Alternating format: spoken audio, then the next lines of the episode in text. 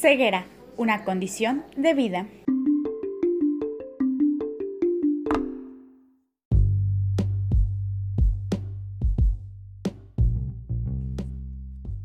Había llegado incluso a pensar que la oscuridad en la que los ciegos vivían no era en definitiva más que la simple ausencia de luz que lo que llamamos ceguera es algo que se limita a cubrir la apariencia de los seres y de las cosas, dejándonos intactos tras un velo negro. Saramago.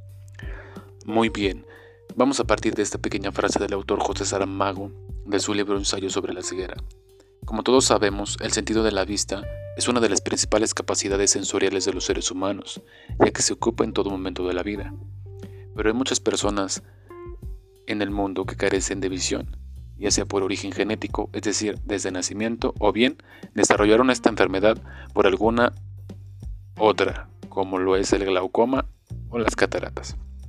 Ahora bien, la ceguera consiste en la pérdida total o parcial del sentido de la vista, Existen varios tipos de ceguera, dependiendo del grado y tipo de pérdida de visión. La ceguera, también conocida como discapacidad visual o pérdida de la visión, es una condición física que provoca la disminución de la capacidad para ver en diversos grados y que causa una serie de dificultades que no pueden ser completamente compensados con utilizar gafas o lentes de contacto. La pérdida de visión puede aparecer de una forma súbita o repentina, o bien desarrollarse gradualmente con el paso del tiempo. De igual manera, la ceguera puede afectar a ambos ojos o solamente afectar a uno solo. Existen diferentes tipos de discapacidad visual según el grado de afectación a la capacidad de ver. Esta significación puede implicar desde una visión parcial hasta una ceguera o impedimento visual completo. La Organización Mundial de la Salud, es decir, la OMS, elaboró una clasificación de diferentes tipos de grado de discapacidad visual. Para medir el grado de discapacidad se tiene en cuenta la visión del mejor ojo con la menor corrección. Además, dependiendo de las condiciones concretas de la visión, la discapacidad visual puede clasificarse también de la siguiente manera. Agudeza visual pobre, y campo visual completo, agudeza visual moderada y campo de visión reducido, agudeza visual moderada y pérdida grave del campo visual.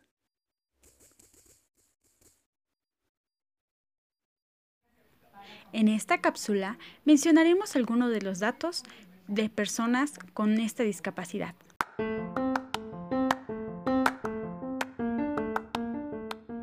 El término ceguera no solamente es empleado para las personas que no ven nada, sino también para las personas que padecen alguna discapacidad visual.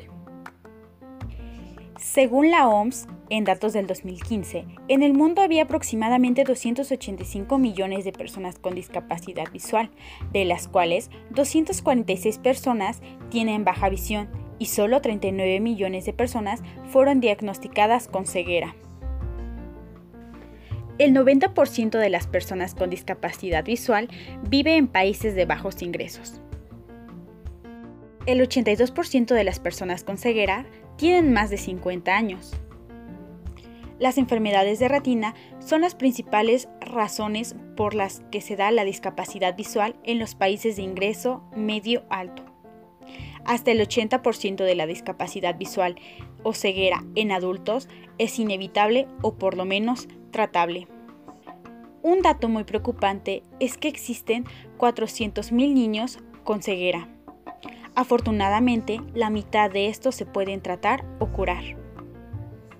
Según un estudio de la Universidad de Tilburg en los Países Bajos, las personas ciegas que no ven del todo pueden detectar expresiones faciales y responder en consecuencia.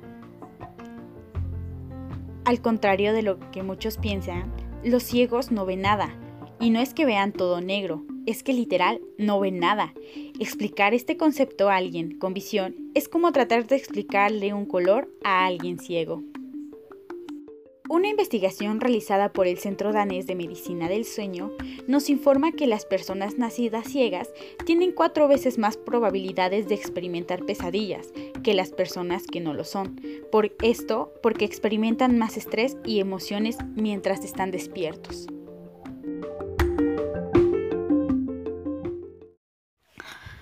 Ahora bien, conoceremos la historia de uno de los artistas más reconocidos, quien desde bebé ha sido ciego, pero esto no le ha impedido llegar tan lejos con su música. Stevie Wonder, compositor y cantante estadounidense, uno de los músicos más populares en la década de 1970. Su género, el soul pop. Stella Haraway, su nombre, nació el 13 de mayo de 1950 en Michigan, Estados Unidos. Fue el tercero de seis hijos. Nació seis semanas antes de tiempo y la atmósfera rica en oxígeno en la incubadora del hospital le provocó la ceguera permanente. Cuando tenía cuatro años, su madre dejó a su padre y sus hijos se cambiaron el apellido a Morris, pero Wonder conservó este apellido legal. Empezó a tocar el piano a los cuatro años, a los nueve dominaba también la armónica y la batería. A los trece se reveló como cantante y se unió con un amigo para cantar en las esquinas y de vez en cuando en fiestas y bailes. Cuando Wonder tenía 13 años, lo convierte en el artista más joven que encabezaba la lista. Su éxito crítico de Wonder alcanzó su punto máximo en la década de 1970. En 1956 lanza Conversion Pace y gana dos Grammys. Colabora con Luciano Palvatori y la banda sonora para la película de Disney Mulan. Realizó una gira mundial en la que sacó un doble disco recopilado grabado en directo.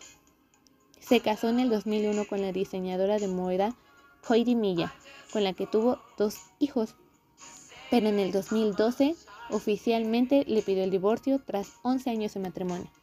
En el 2017 se casó con Tamore Brace, que actualmente siguen juntos, y en el concierto de Heidi Park de Londres, el 6 de junio del 2019, anunció que se sometería a un trasplante de riñón.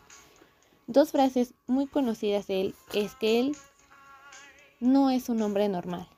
Y la otra, a veces pienso que me gustaría ver solo la belleza de las flores, los árboles, los pájaros, la tierra y la hierba.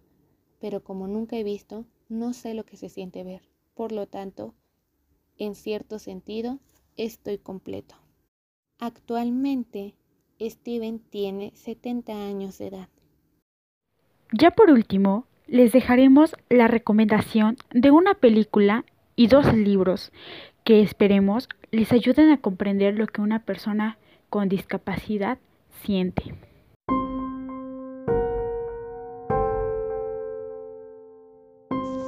El verdadero ciego no es el que está incapacitado por el sentido de la vista, sino el que es indiferente a este estilo de vida. Con esta frase comenzamos el apartado de libros y películas. En esta ocasión vamos a hablar de dos libros y de una película, que no solamente nos van a ayudar a profundizar en el tema, sino que también, como se dijo en la frase inicial, nos ayudarán a ser menos indiferentes a este estilo de vida y a este tipo de personas. La primera película se llama Bailando en la Oscuridad. Esta es una película taiwanesa del año 2000. Es un drama musical que nos cuenta la historia de Selma. Ella es una inmigrante y madre soltera que vive en los Estados Unidos y que poco a poco ha ido perdiendo el sentido de la vista. Tras hacerse unos estudios, su médico le revela que su alteración de la vista es genética.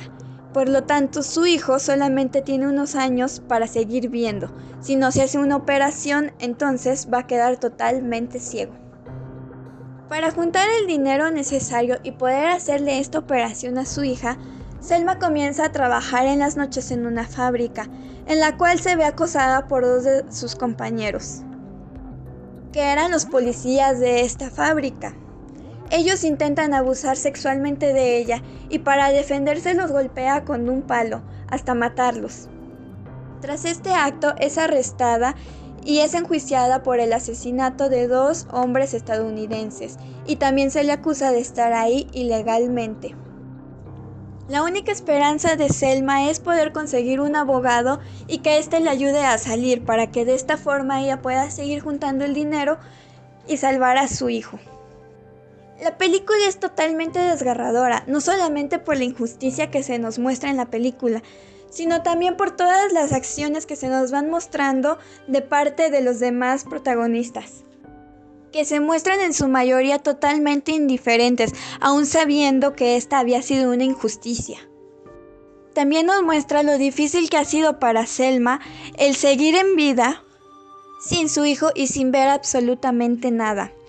El proceso de cómo es que va aceptando que se está quedando ciega y de cómo es que probablemente su hijo también se quedará ciego. Nos muestra la parte más aterradora y desgarradora de esta alteración, pues no solamente es lo que está viviendo, sino también todo el proceso de su cuerpo al adaptarse, al sentir que está perdiendo algo, y ella misma lo llega a expresar varias veces. Pero su mayor miedo es que no puede ayudar a su hijo. La película da un giro cuando un grupo de inmigrantes escuchan su historia y deciden apoyarla, juntando el dinero necesario para la operación de su hijo. Sin embargo, ella pierde el caso y es condenada a pena de muerte, el mismo día que es la operación de su hijo. La película nos cierra con una, con una escena que es aún peor que todo el resto de la película. Nos muestran cómo es que ella está sentada en la silla eléctrica y antes de que sea ejecutada llega un policía corriendo y le grita que la operación de su hijo ha sido un éxito. Selma cierra la escena empezando a llorar y mientras llora es electrocutada. Creo que esta es una película que si bien es muy dura de ver, hará conciencia en nuestros corazones y en nuestras mentes. La verdad es que es una muy buena película. Nos habla de las diferentes razones por las cuales surge esta alteración y también nos habla sobre los diferentes tratamientos que a veces pueden llegar a surgir. Ahora vayamos con los dos libros que teníamos preparados. El primer libro se llama Colorín. Este es un libro muy pequeño de 23 páginas publicado en el 2003 en España, Barcelona, por su autor Ferran Bodi. Este nos cuenta la historia de Hernán, un niño que es ciego y que toda su vida ha soñado con ver los colores, pero por su misma capacidad eso es imposible. Así que pierde todo el sentido de la vida y entra en una grave depresión en el cual ya ni siquiera quiere comer. La cosa cambia cuando conoce a Paula, una compañerita de su escuela que también es ciega. Pero comienzan a hacerse amigos y ella le cuenta cómo es que se imaginan los colores y cómo es que se imagina la vida aún siendo ciega. Este es un libro ideal para los niños pequeños, para que puedan simpatizar no solamente con los personajes, sino también en la vida diaria y cotidiana. A veces nosotros no sabemos e-, explicarles las situaciones, aún siendo adultos, y los niños tienen muchísima curiosidad. Por lo cual yo creo que este libro sería una muy buena opción para todos los niños, no solamente por la historia, sino también porque cuenta con dibujos para colorear y viene una actividad al final en donde tú puedes crear tus propios colores. Y por último, el segundo libro. Este se llama La niña que caminaba entre aromas. Este ha sido escrito por Ariel Andrés y Sonja Winmer en el 2012. Nos cuenta la historia de Ana, que ha sido ciega desde que nació, y su alegría y capacidad de superación conquista siempre todas las personas que lo rodean. Ella siempre aprende a desarrollar sus demás habilidades y sentidos, en especial el olfato y el gusto. Gracias a su pasión por la cocina, ella es capaz de combinar los ingredientes y crear platos únicos que emocionan a todas las demás personas. Ella siempre dice que ve con el corazón y que es capaz de saber qué es lo que los demás sienten. A veces siente ella que los demás solamente están preocupados o tristes, por lo cual ella desea alegrarlos a través de sus platillos. Este es un libro que nos muestra los valores y yo creo que unos valores que todos deberíamos de fortalecer como la motivación, la superación, el respeto y el amor propio. Creo que este es un libro que podría ayudar a aquellos niños que tienen discapacidad visual a reforzar su autoestima y a también a tener sueños y tener objetivos en la vida, siempre con la ayuda de sus padres, profesores y amigos. Pero la verdad es que este libro también es súper bonito y también considero que es una excelente opción para todos los niños. Y bueno, con esto terminaríamos esta sección de libros y películas. Espero de verdad que se den un tiempo para buscar los libros, para ver la película y que puedan dar también su opinión.